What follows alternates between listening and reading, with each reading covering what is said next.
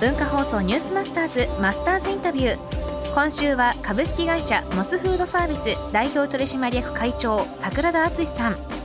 モスバーガーは日本人の味覚に合った数々のヒット商品を生み出していきます。今日はモスバーガーが開発した照り焼きバーガーと最近発売になった新商品のお話です。モスといえばやっぱり照り焼きでしょこれはどうやって出てきたんですか？これもですねスタートは全く売れませんでした。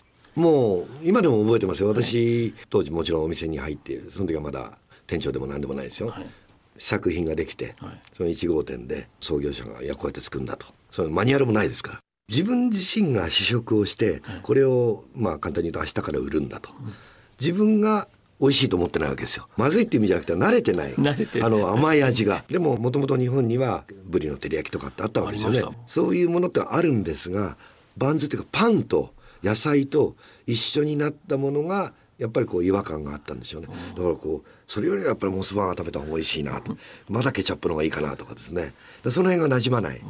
で自分がそう思うんでお客様にも勧めにくいんですよ、はい、新しいのできたんだってって言われて、いやそうなんですけどこっちの方がいいんじゃないですか？ってね。だから売る側が納得してないものはやっぱり売れないですよね。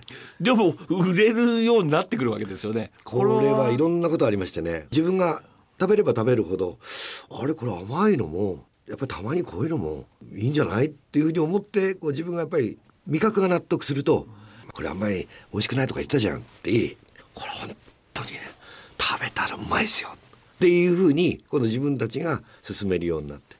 それである時に女子高校生のお客様で「照り焼きって売れてるもっとたくさんの人に食べてもらおうか」って飲んで「いや今度ねあの文化祭があるから50個ぐらいモスで提供してよ」今はそういうことできないんですよ。あの時間経ったら賞味期限だとかね衛生の問題だとか。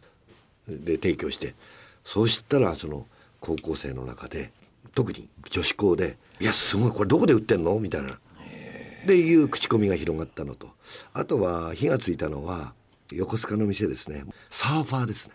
海から上がって体が疲れてる時に甘いもの。甘いものっていうのでもうサーファーはモスバーガーっていうのが定着して大学生とか社会人の両方からブームが起こって当時その照り焼きっていうものを一般化したというのもその中でご提供してお客様が逆に広めてくれた最近噂を聞きつけまして、はい。はい、新商品が。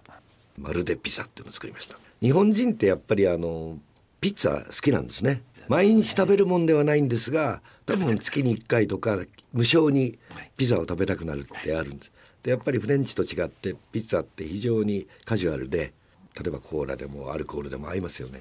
円形で一人で1枚ってありえないわけで、ね、みんなでみたいな、うん、でも一人で、まあ、古食の時代で気軽にピザ味のものがなんかハンバーガーってこれだけこう社会的には認知されましたからそういうものが何か一緒にできないのか。じゃあピザの小さいもの入れりゃいいじゃないかっていうとあまりにも脳がないんで、うん、じゃあもうバンズのところをこうピザの生地のようにできないかな。あとはでもパティという肉はやっぱり必要だろうと。ピザとハンバーガーが一緒に食べられるっていうのはこういうものなのかっていうことをご体験できるんではないかなということで、ね、本当に今でもね本当にすぐ武さんに食べさせたいぐらいですよ。ということで武さん実際に今ご用意しましたおお口の周りにピザのソースがついてます。まるでピザ。い。ただいております今。桜田会長まるでピザです。どうですか？もうピザバンズが。見た目もねピザ生地のような食感、はいあのピザソース。白いね白いもうついてますか？いっぱい。口の前に、はい、ピザのピザ食べた後みたいな感じになってますけどこれが、はい、ピザです。うん。すごいですね。ピザとハンバーガーが一緒に食べられるっていうね、はい、やっぱりモスでした。ザ・モスですマスターズインタビューはポッドキャストラジオクラウドボイシーでもお聞きいただけます、うん、ニュースマスターズの番組ホームページをご覧ください。明日はモスバーガー流ファミリー的な絆のビジネスモデルについてお話を伺います。文化放送ニュースマスターズマスターズインタビューでした